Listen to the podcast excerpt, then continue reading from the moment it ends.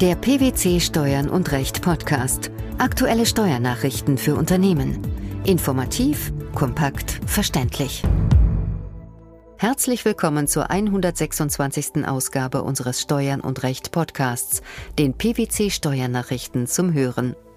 In dieser Ausgabe beschäftigen wir uns mit folgenden Themen. Arbeitsrecht, Unterrichtungspflicht bei Betriebsübergang, die Anforderungen werden wieder strenger.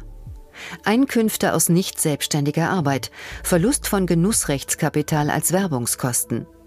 Mittelbare Änderung des Gesellschafterbestandes aufgrund wirtschaftlicher Betrachtungsweise. Gemäß den einschlägigen Regelungen im bürgerlichen Gesetzbuch sind Arbeitnehmer von Betriebsübergängen umfassend und in schriftlicher Form über deren Voraussetzungen und Wirkungen zu unterrichten. Die Arbeitnehmer haben dann Gelegenheit, dem Betriebsübergang binnen eines Monats zu widersprechen. Kommen Veräußerer oder Erwerber ihrer Unterrichtungspflichten nicht oder nur unzureichend nach, beginnt die Monatsfrist nicht zu laufen und der Mitarbeiter kann, vorbehaltlich einer etwaigen Verwirkung, dem Übergang seines Arbeitsverhältnisses auch noch zu einem späteren Zeitpunkt widersprechen. Was bedeutet das für die Praxis? Die Frage, ob Arbeitnehmer ordnungsgemäß oder unzureichend unterrichtet wurden, führt in der Praxis zu Rechtsunsicherheit für alle am Unternehmenskauf Beteiligten und gegebenenfalls zu erheblichen Rückabwicklungsschwierigkeiten. Widerspricht der Arbeitnehmer nämlich nachträglich dem Betriebsübergang, wird er so behandelt, als sei sein Arbeitsverhältnis zu keinem Zeitpunkt beim Erwerber angekommen. Stattdessen wurde das Arbeitsverhältnis mit dem Veräußerer nie beendet. Wie stellt sich die Rechtsprechung zu diesem Problem? Die Rechtsprechung des Bundesarbeitsgerichts zur ordnungsgemäßen Unterrichtung ist seit vielen Jahren vor allem dadurch geprägt, dass die Anforderungen stetig verschärft wurden.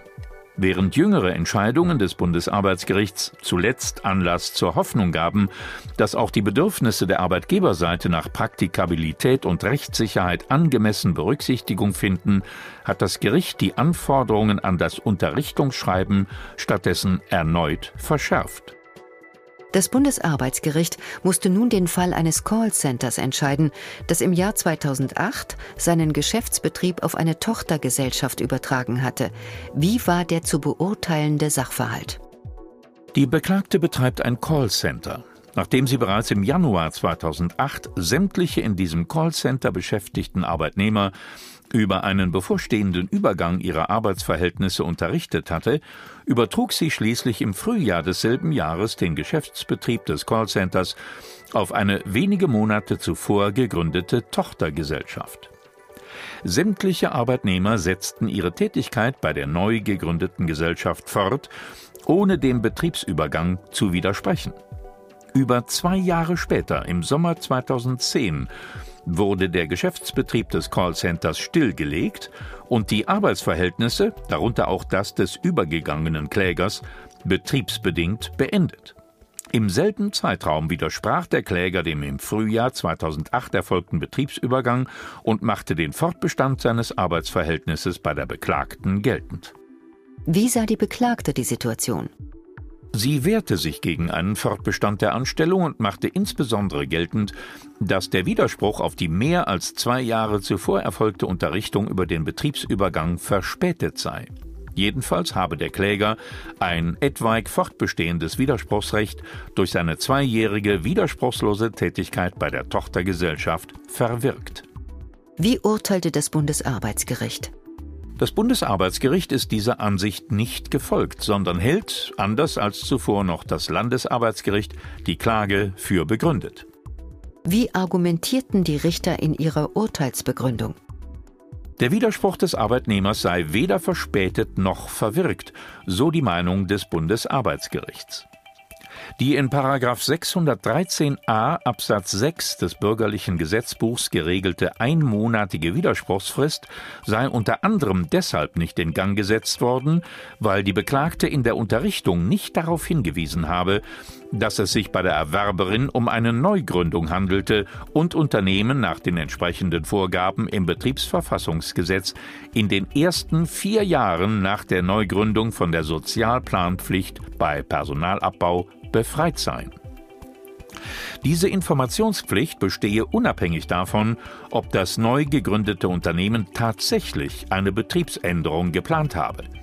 Es handele sich um eine Folge des Betriebsübergangs, welche die wirtschaftliche Absicherung des übergehenden Arbeitnehmers gefährde und damit ein wesentliches Kriterium für einen möglichen Widerspruch darstelle. Im Übrigen habe der Arbeitnehmer sein Widerspruchsrecht auch nicht verwirkt, da über das Zeitmoment hinaus kein zusätzliches Umstandsmoment erkennbar sei, aus dem sich ein rechtsmissbräuchliches Verhalten des Arbeitnehmers ergebe. Was bedeutet das Urteil für Erwerber und Veräußerer? Die Antwort darauf gibt der Rechtsanwalt Dr. Frank Degenhardt, Senior Manager bei PwC in Frankfurt. Die Entscheidung des Bundesarbeitsgerichts zeigt erneut, mit welch besonderer Sorgfalt der Inhalt von Unterrichtungsschreiben formuliert werden muss. In der langen Historie von Entscheidungen zu 613a Absatz 6 des Bürgerlichen Gesetzbuchs gab es bislang nur wenige Fälle, in denen die Unterrichtungsschreiben den Anforderungen des Bundesarbeitsgerichts genügten. Das Gericht stellt nunmehr klar, dass in den durchaus nicht seltenen Fällen des Betriebsübergangs auf neu gegründete Gesellschaften auch über die gesetzliche Folge der fehlenden Sozialplanpflicht bei Betriebsänderungen informiert werden muss. Dies gilt selbst dann, wenn eine solche Betriebsänderung zu keinem Zeitpunkt geplant war.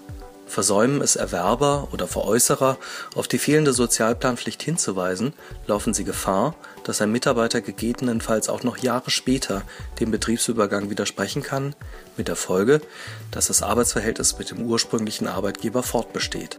Wie bereits festgestellt, ist das Widerspruchsrecht des Arbeitnehmers allein dadurch begrenzt, dass dieser sein Recht auf Widerspruch verwirken kann.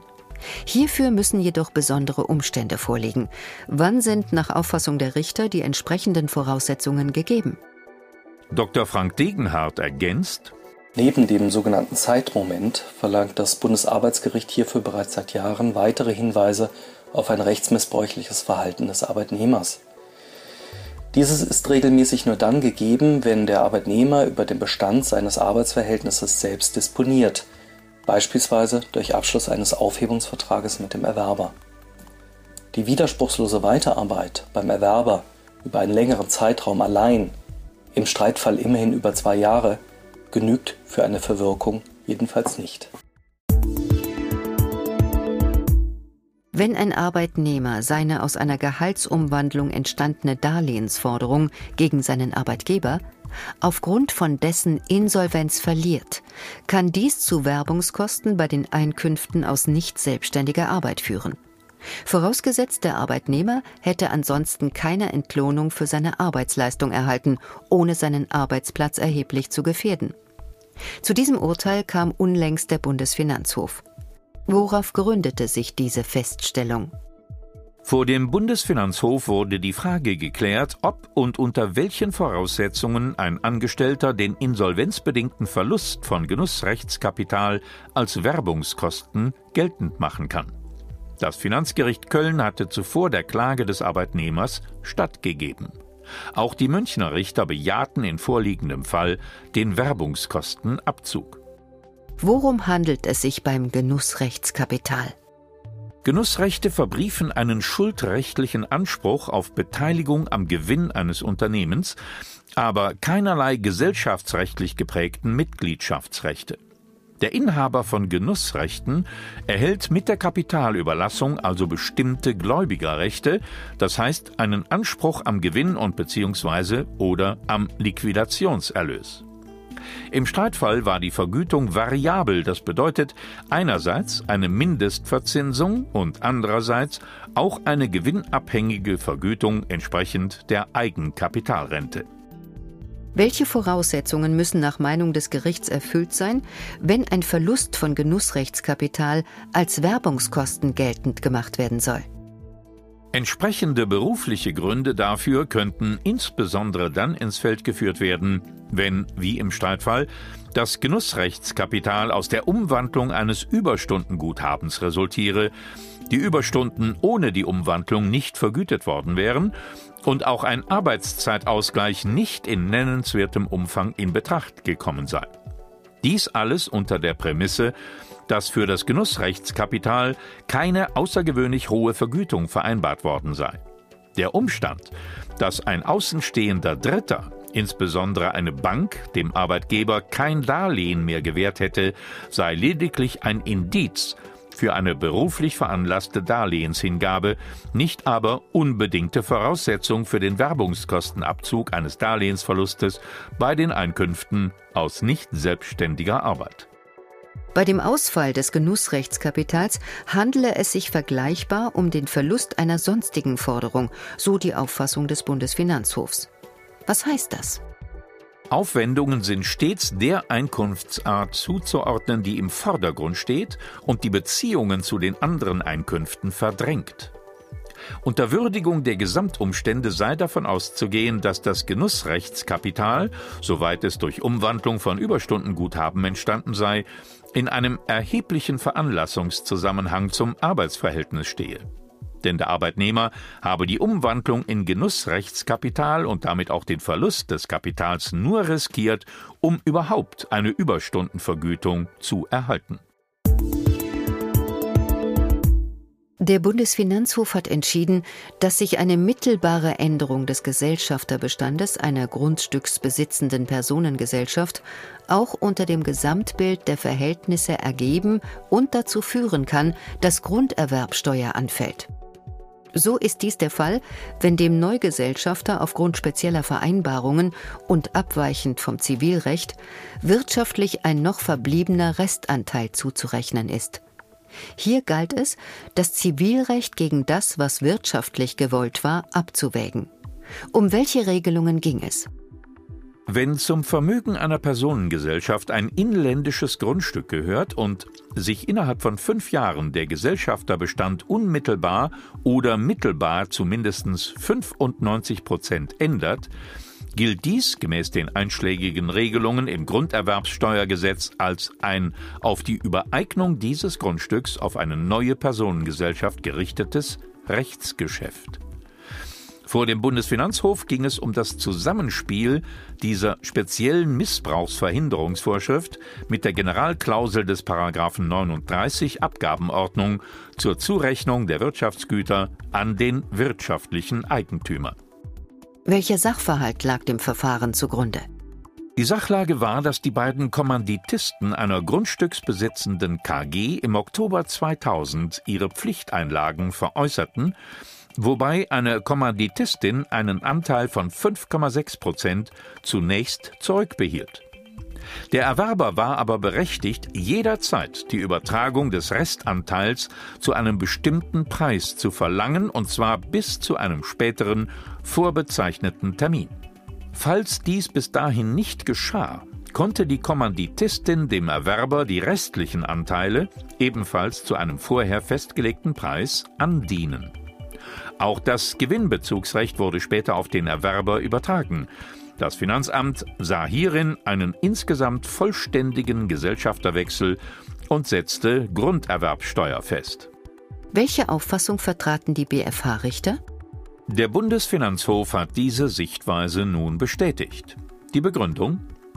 Hinsichtlich des zivilrechtlich beim Veräußerer verbliebenen Restanteils von 5,6 Prozent habe sich der Gesellschafterbestand der Personengesellschaft deshalb mittelbar geändert, weil auch dieser Anteil aufgrund der zwischen dem Veräußerer und Erwerber getroffenen Vereinbarungen wirtschaftlich dem Erwerber zuzurechnen sei.